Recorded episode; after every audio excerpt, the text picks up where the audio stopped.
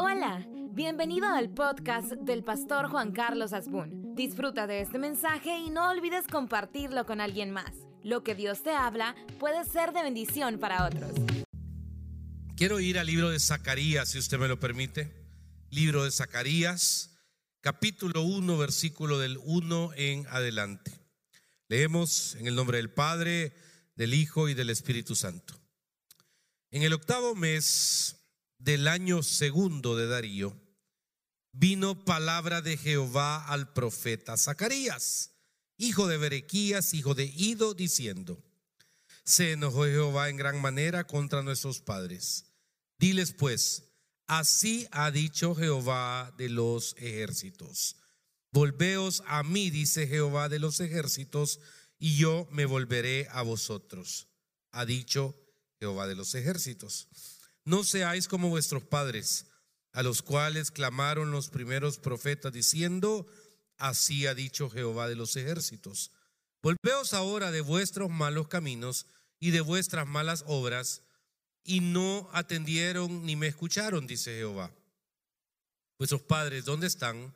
Y los profetas han de vivir para siempre. Pero mis palabras y mis ordenanzas que mandé a mis siervos los profetas, no alcanzaron a vuestros padres.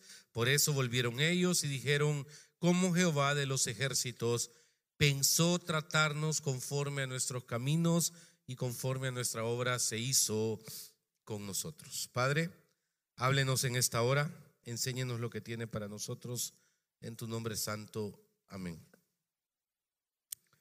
Este mensaje el Señor me lo dio un día y créame, yo estaba perdón la palabra, de meque. Okay. Yo estaba de metido porque estaba tomando un café y tomando ese café eh, me pareció interesante la plática que las personas que estaban de este lado, yo estaba de espaldas a ellos, eh, comenzaron a platicar. Estaban hablando de playa, estaban hablando de surf. Interesante. Entonces fingí que seguía viendo mi teléfono, pero paré más la oreja como quien dice quería, quería estar en la plática. Pero de repente en la plática llegó un momento que se volvió incómoda, porque uno de ellos le decía al otro, es que fuimos a no sé qué lugar, me mencionó, el Sonte, que es una playa en El Salvador, eh, súper bien a determinada hora, la gente ahí bailando en la playa, vieras qué buen ambiente, pero la regaste, le dijo, porque te fuiste muy temprano, porque a determinada hora, y mencionó la otra playa, un bacanal que había que te lo perdiste.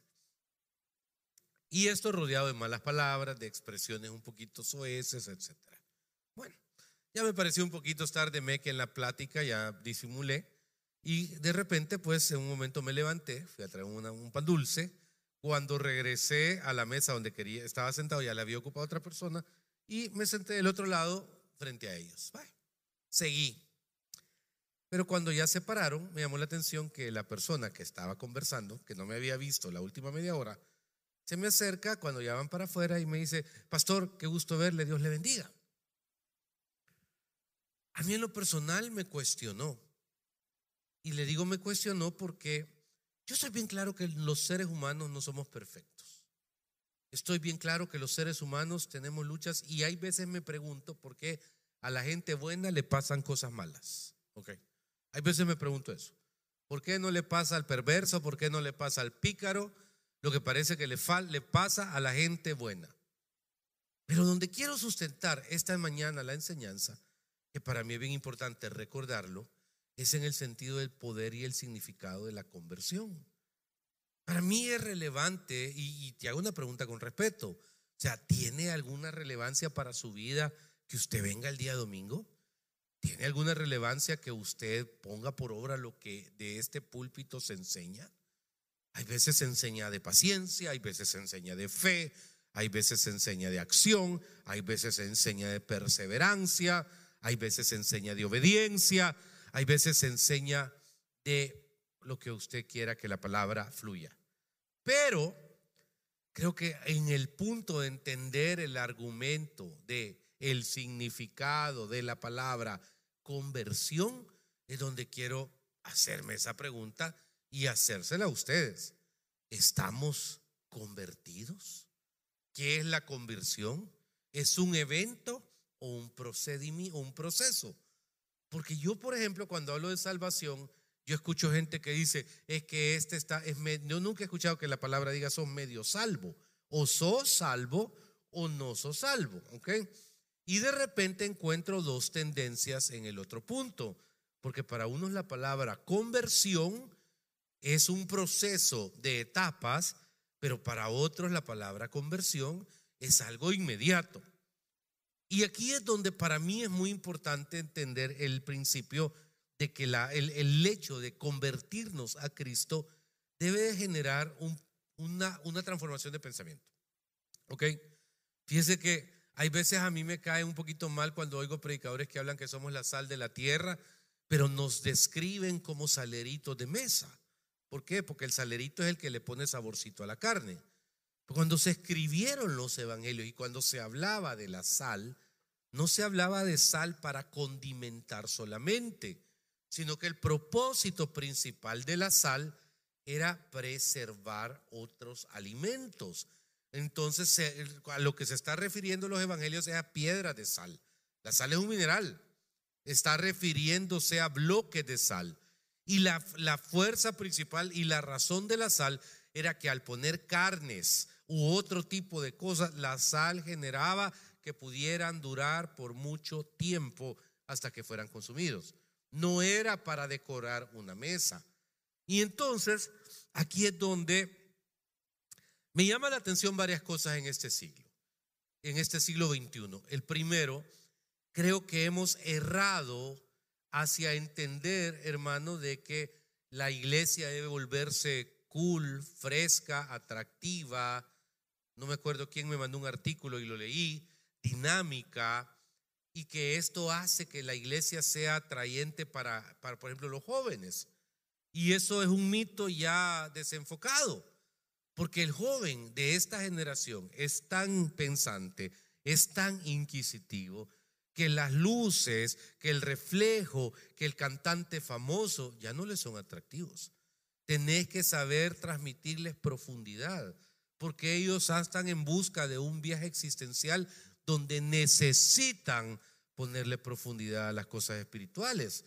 Entonces, ese modelo noventero está obsoleto. Funcionó en algún momento, pero ahora el punto de poder hablar y decir, hey, ¿qué necesita la iglesia? ¿Qué necesita? Y es asimilar su conversión.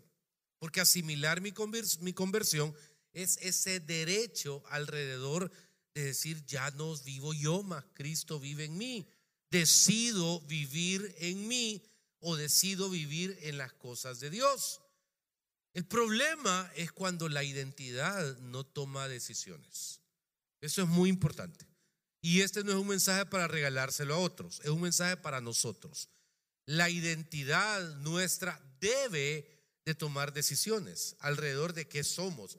El individuo tiene tendencias. Ahí me encanta, por ejemplo, ver cuando hay personas que deciden cómo vestir, cómo vivir, cómo hablar, pero tienen una identidad bastante clara y bastante definida. Usted entra a un lugar y encuentra visión, misión y tienen una identidad clara y definida. Cuando hay confusión, van a la visión, cuando hay confusión, van a la misión y siempre tienen ahí la luz y la claridad alrededor. El individuo cristiano un día se convierte y la conversión es un regalo. La conversión llegó a tu vida por misericordia, aceptaste a Cristo como tu Salvador personal y de repente entendiste que había ciertas dinámicas religiosas en las iglesias donde decidiste participar. Pero eso no es un transmisor de conversión, ¿ok? La conversión por muchos años se volvió un elemento cultural. ¿Por qué? Porque recuerdo de que el testimonio más maravilloso que yo oía en los años 80 era, antes era bolo y ya no lo soy. Antes fumaba y yo ya no fumo. Antes era infiel y ahora ya no lo soy. Y de repente como que estaba el reflejo de que el convertirse transmitía un antes y un después sobre hábitos y conductas. Pero no nos quedamos ahí. De repente encontramos, hermano, que la conversión lleva un punto de oro más importante o paralelo, y es el arrepentimiento porque no puede haber conversión. Ya te fue dada el día que recibiste a Cristo. Ese día ya está las herramientas. no es imposible, no es difícil, porque no depende de ti. Pero cuando menos sentís, ese día que te fue dada tu capacidad de convertirte, tú decides optar por ella o rechazarla. Pero sin arrepentimiento no hay entendimiento. ¿Por qué? Porque entonces estás buscando vías alternas y vías paralelas conforme a nuestras necesidades humanas. Para mí un caso interesantísimo es el de saqueo. Quiero que analice un momento. Saqueo, para quienes no están familiarizados con la narrativa bíblica, tiene, eh, tiene que interpretarse de dos vías. La primera, para Jesús, y esta palabra yo la odio, es políticamente incorrecto, diría cualquiera, ir a la casa de saqueo. ¿Por qué? Porque saqueo era un publicano, era cobrador de impuestos del imperio romano. Saqueo era alguien corrupto, alguien que todo el mundo sabía cómo vivía y lo que menos le interesaba era aparentemente las cosas espirituales. Escena uno. Era más fácil ir a la casa de un sacerdote, ir a la casa de un noble o simplemente pagar un hospedaje pero no quedarse en una casa de mala reputación. Jesús de repente un día llega a esa ciudad llamada Jericó y ve que hay un árbol sicómoro, un árbol de jocote, pongámosle para que sea más contextual, ¿ok? Este es un árbol de jocote y encima del árbol de jocote hay un muchacho o una persona. Jesús sabe quién es, por supuesto. Jesús sabe quiénes somos desde el momento en que llega nuestra vida. Nosotros somos cartas leídas para el Señor. Y entonces, del otro lado, hoy veamos la escena desde la perspectiva de Saqueo. Saqueo oye que Jesús va a llegar a, a Jericó. Le da curiosidad porque realmente Jesús era muy relevante en todas las voces populares de lo que consideraba en ese tiempo la Judea romana. Y entonces dice de que siendo un personaje conocido, se sube un palo. Eso para mí es interesante porque es la primera intención. ¿De quién es la primera intención? ¿Del individuo o de Dios? Aquí es donde viene a mí ese texto. Aquí yo estoy a la puerta y llamo. Si alguno oye mi voz y abre la puerta, entraré a él y cenaré con él y él conmigo. Ese cuadrito de antaño donde está Jesús con un farolito tocando una puerta y que curiosamente la puerta no tiene picaporte, es la mejor manera de describirlo, porque el que tiene que abrir la puerta es uno. El que tiene, o sea, por eso es que hay veces yo no entiendo la gente que por más que uno la ruega, le insiste, le dice, no, no estoy listo, no, todavía no quiero, no, no estoy preparado. Y ese es un gran debate. El debate existencial de la conversión y el arrepentimiento se da, y muchas veces depende del background de iglesia, porque la gente se, se ha perdido tanto, se ha aislado tanto, vive una vida probablemente llena de errores y malas decisiones, que pretende arreglar toda su vida antes de arreglar el área espiritual.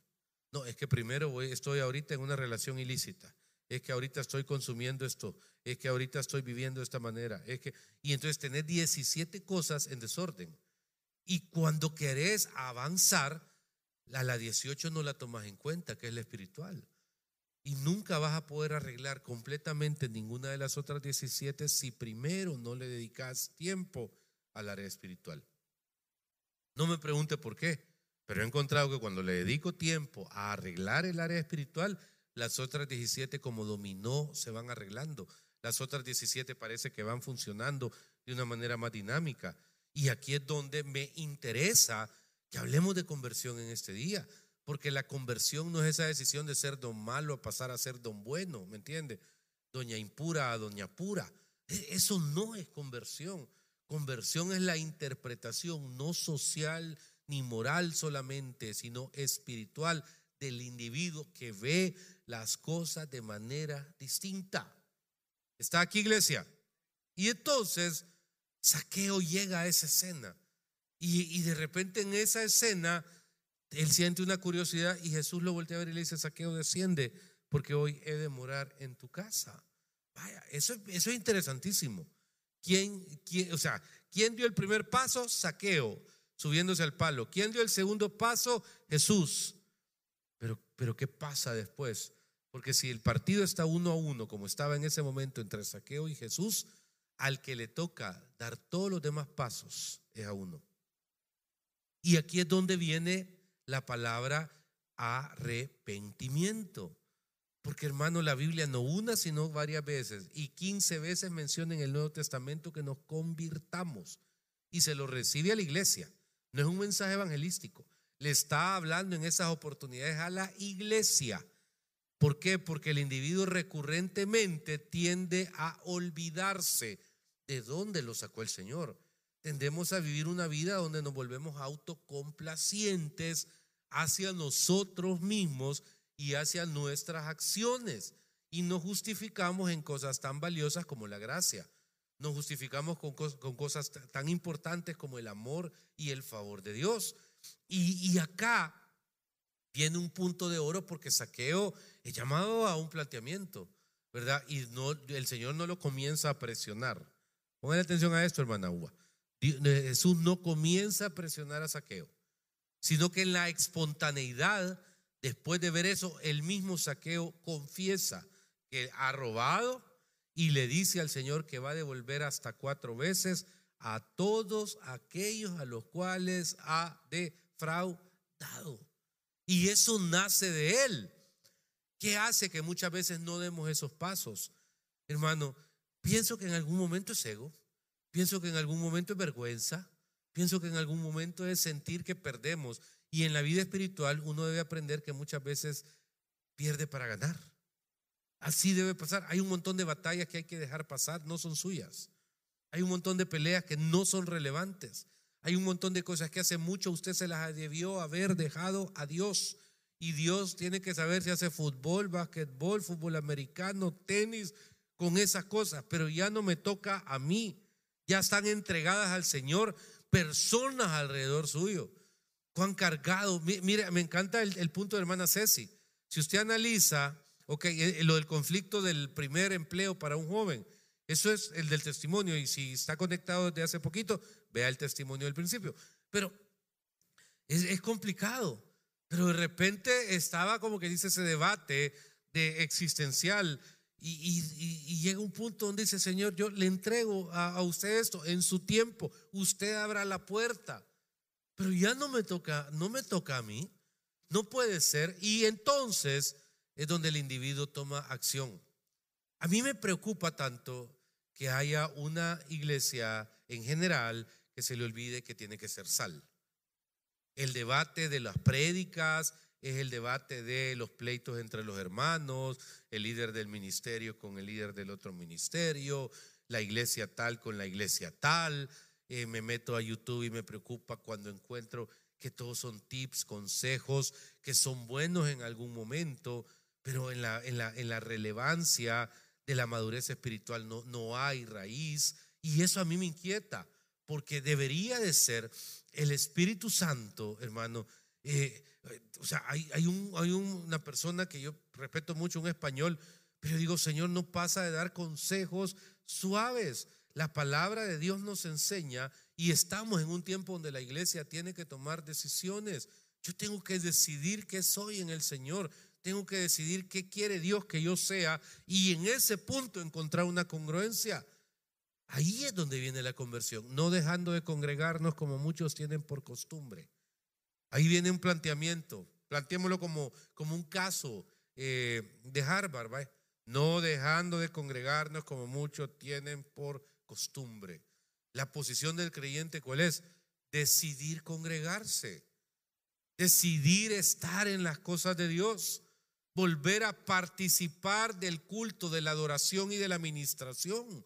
Por ejemplo, Gracias por ser parte de este podcast. Si este mensaje te gustó, lo puedes compartir en tus redes sociales y suscribirte.